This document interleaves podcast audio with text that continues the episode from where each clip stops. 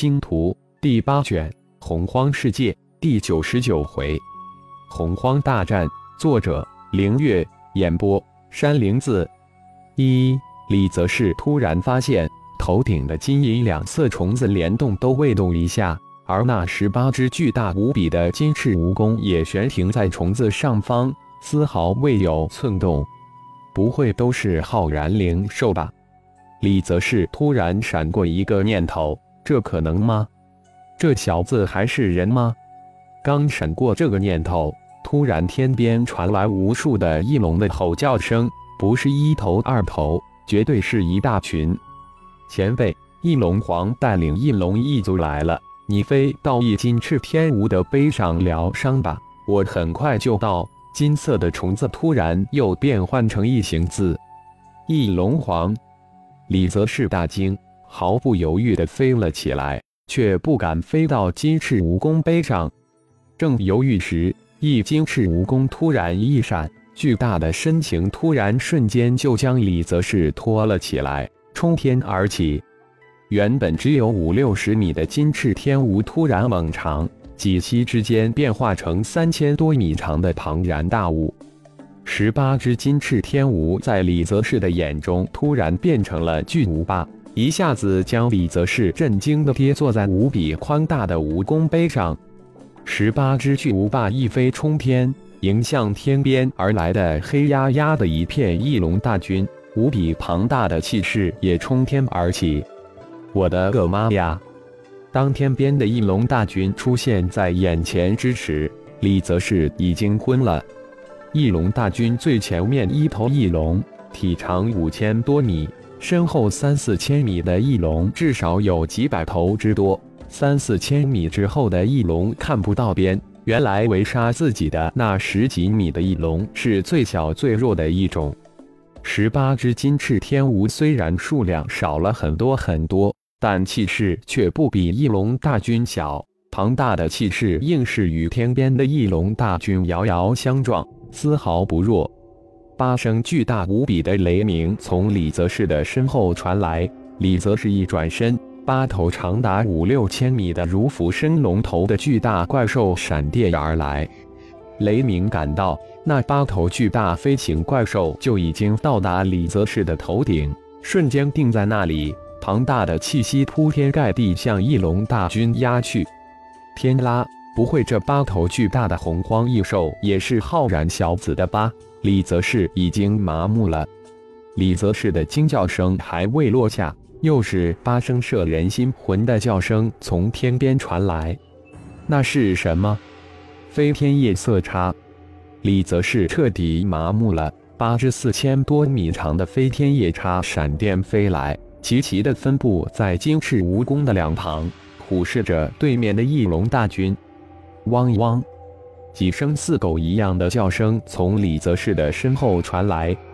李泽世一转身，顿时有种魂飞魄散的感觉。天啊！一头传说中的大凶之兽穷奇，不知什么时间呲牙咧齿的站在自己身后。翼龙大军中传出一阵阵躁动。翼龙皇已经心生怯意，对面的每一个都是比自己还要强大的存在。原来只是感应到二三股强大的气息，怎么一下子变成了三十四股强大无比的气息？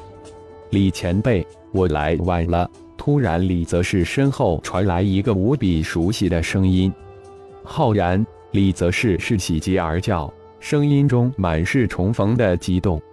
能在洪荒世界见到前辈，真让小子无比的兴奋。浩然跨上前一步，脸上露出灿烂的笑意。修真界达者为尊，是我应该喊你一声前辈才对。李则是正色正言说道。他丝毫感应不到浩然的修为，如同站着一普通人一样，但无形之中却有一股让人有种敬畏的无形之气势。那小子就喊一声老哥吧。浩然稍稍一愣，转念一想，入乡随俗，最重要的是龙飞的龙族圣主身份，自己无所谓，但对他却不太公平。好，我就托大喊你一声老弟，老弟，你又救了我一条命。李泽世成顺势喊道：“老哥，这是一颗疗伤丹，你服下吧。我先将那群翼龙给收拾了，咱们再慢慢聊。浩然递过去一颗泛着绿色毫光的丹药，丝毫不将对面无数的翼龙大军放在眼里。谢谢老弟，李则是也不客气，接了过来。但被面前老弟那不经意间的豪气激得热血沸腾，自己一只小小的翼龙都对付不了，而这位老弟是对面无数翼龙如无物，举手投足之间，一股无上的霸气显露出来。李老哥坐到穷奇身上吧，由他来保护你。浩然轻声说了一句，然后高声一呼：“杀！”浩然的杀声未落。三十四头黄级天空霸主如闪电向翼龙大军扑了过去，千万只绵羊都不是一只雄狮的对手。前面无数的翼龙对于这三十四头黄级霸主来说，那都是羊。只是一个冲刺，对面的成千上万的翼龙大军就混乱起来，那根本就不是一个级别上的存在。如三十四头威武雄狮杀入羊群。